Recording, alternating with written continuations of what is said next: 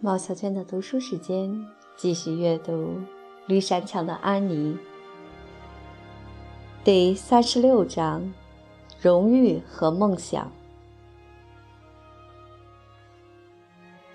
那天早上，各科考试结果都将在女王专科学校的布告栏里公布出来。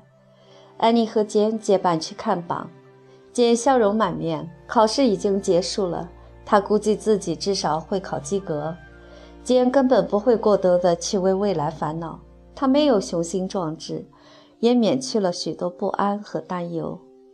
在这个世界上，我们要想得到什么，就必须付出代价。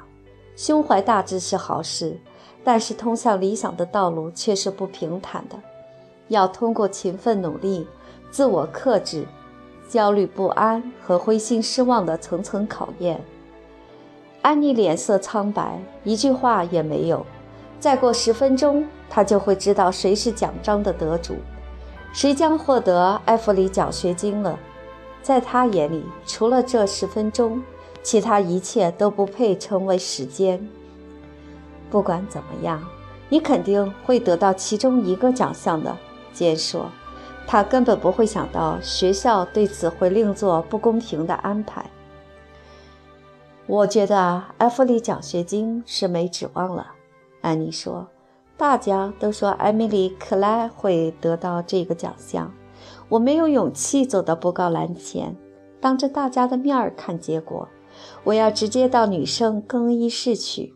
简，请你帮我到布告栏去看一下结果吧。看在我们认识这么长时间的份上，请快一点去看吧。如果我考得不好，你就直截了当地告诉我，用不着吞吞吐吐地向我透露。不管有什么结果，也绝不要同情我。答应我好吗，简？简郑重其事地答应了。可是事实证明，这么约定毫无意义，因为当他们走上女王专科学校门口的石阶时，大厅里早已挤满了男生。他们把吉尔伯特·布莱斯抬在肩上，大声嚷道：“布莱斯真棒，奖章属于他。”安妮顿时感到一阵失败和沮丧的刺痛。这么说，吉尔伯特胜利了，自己失败了。唉，马修该有多失望呀！他一直坚信他会最后取胜的。慢着，就在这时，有人高喊：“为埃弗利奖学金得主安妮·莎莉小姐喝彩！”啊，安妮！在周围一片热烈的欢呼声中，安妮和简冲进了女生更衣室。简上气不接下气地说道：“啊，安妮，我真为你骄傲，这真是妙极了。”接着，姑娘们蜂拥而至，大家把安妮包围起来，欢笑着向她祝贺。他们亲密地拍着安妮的肩膀，使劲地跟她握手。他被人推推搡搡、拉拉扯扯、搂搂抱抱，不得脱身。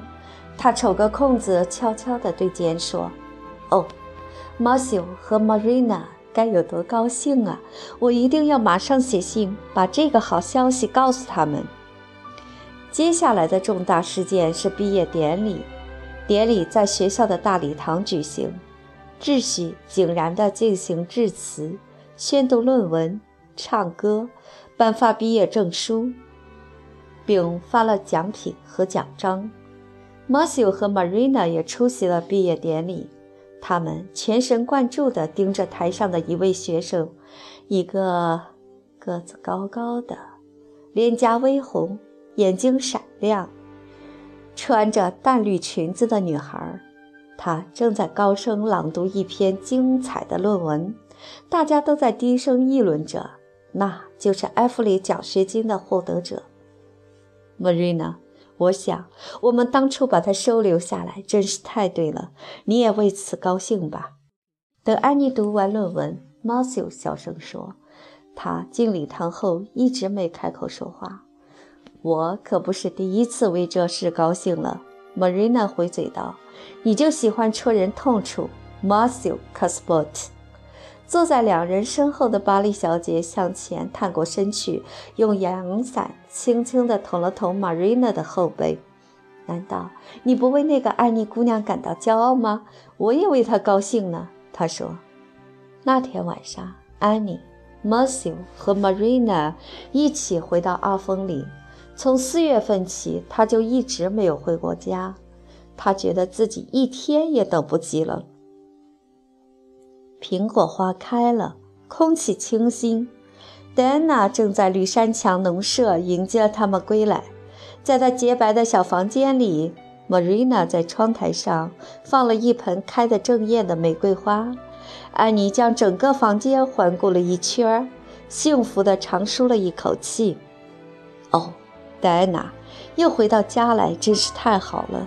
看那些尖尖的冷杉树，向粉红色的天空伸展，还有果树园已经是一片雪白了，又和白雪皇后重逢了，让人赏心悦目。薄荷的清香真令人舒畅啊！还有那株茶花，它好像是集歌声、希望和期盼于一身了，而且又和你见面了，戴安娜，真叫人。高兴。我觉得你更喜欢那个叫斯特拉梅纳德的女孩子。戴安娜责怪地说：“听乔西帕伊说你对她特别的好。”安妮笑了，把自己花束中蔫了的六月百合朝戴安娜扔去。除了一个人之外，斯特拉梅纳德就是世界上最可爱的姑娘，而那个人就是你呀，戴安娜。她说：“我。”越来越爱你了，我有许多知心话要告诉你。不过，我觉得只要坐在这里看上你一眼，我就很开心了。我有些累了，我想现在不愿去考虑努力学习和远大理想的事。至少明天要在果园的草地上舒舒服服地躺它两个小时，什么也不想，好好休息休息。你干得太棒了，安妮。我想，既然你已经得到了艾弗雷奖学金，就不会去学校教书了吧？是的，我九月份要到雷德蒙德去，这真是太妙了，对吧？从现在起还有整整三个月的时间，可以尽情地度过一个珍贵而愉快的暑假了。假期一结束，我的目标就是努力实现自己的理想。杰恩和卢比打算教书。想到我们大家考试都过关了，连穆迪斯帕基翁和切尔西也不例外，真叫人开心啊！听说辛布里奇的理事会很早就跟简打招呼，让他去呢，有一个教师职位给他留好了。戴安娜说，吉尔伯特·布莱斯也打算去教书，他不得不这样做，他的爸爸没那么多钱，明年就掏不起学费了。所以，他只打算当老师挣学费，读完大学。如果 M 四小姐决定走的话，他就会在这里的学校教书了。安妮心里产生了一种莫名其妙的沮丧感。她还是第一次听到这个消息呢。她还指望吉尔伯特也会到雷德蒙德去呢。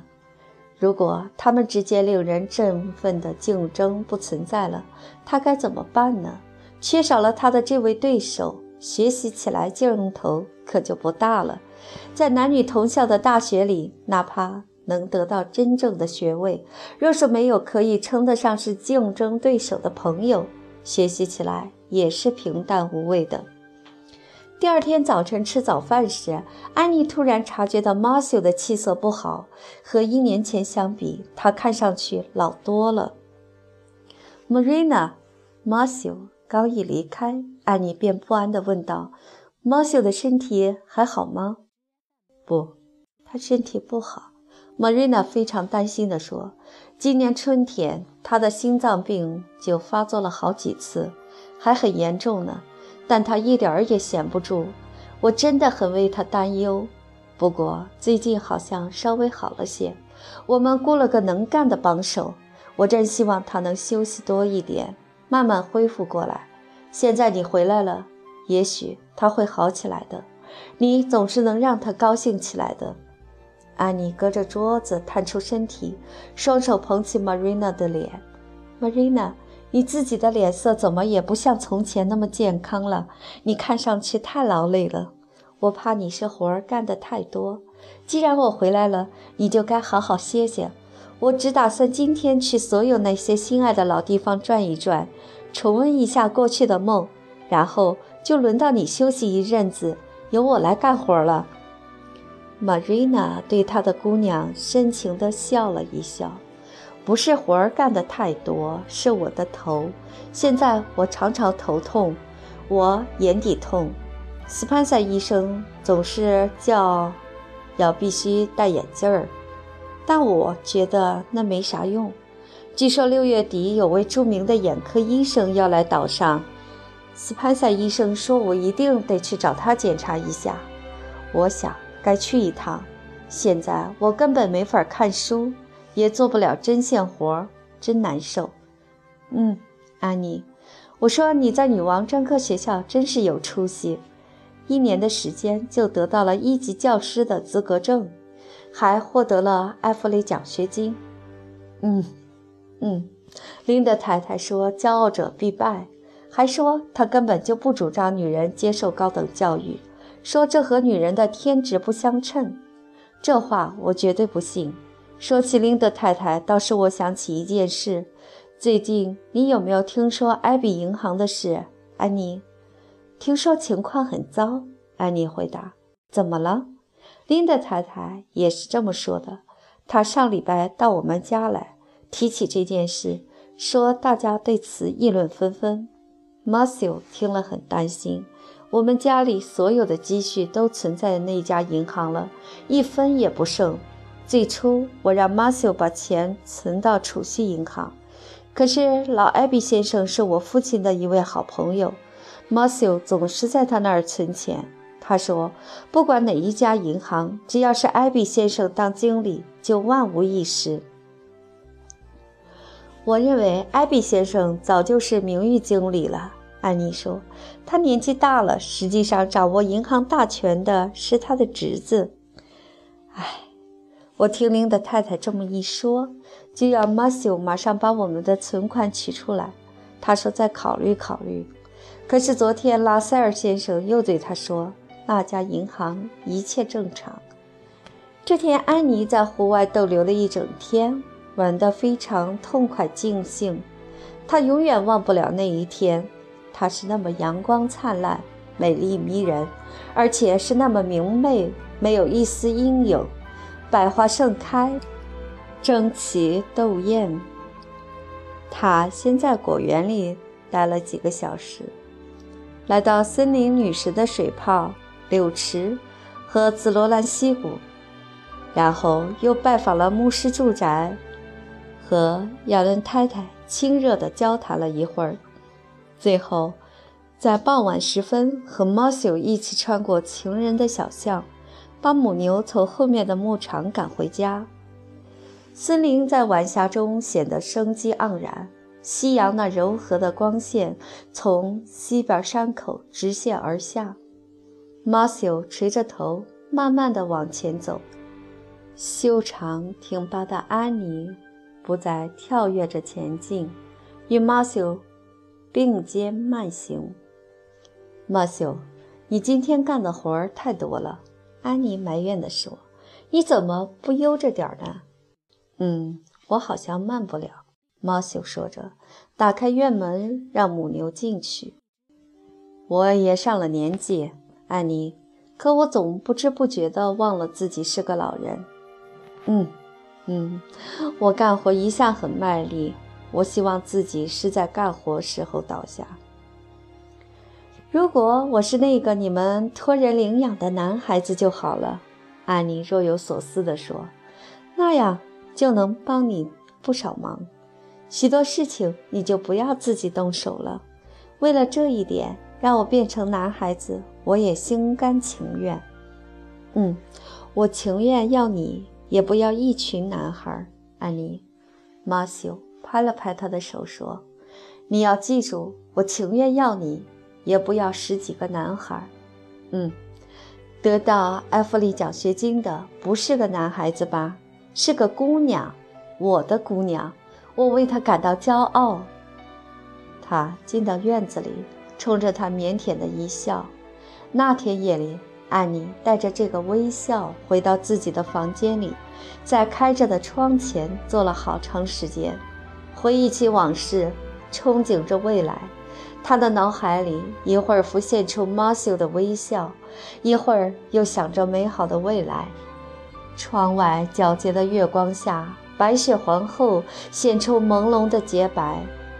果园坡那边的沼泽地里传来了青蛙的呱呱鸣叫。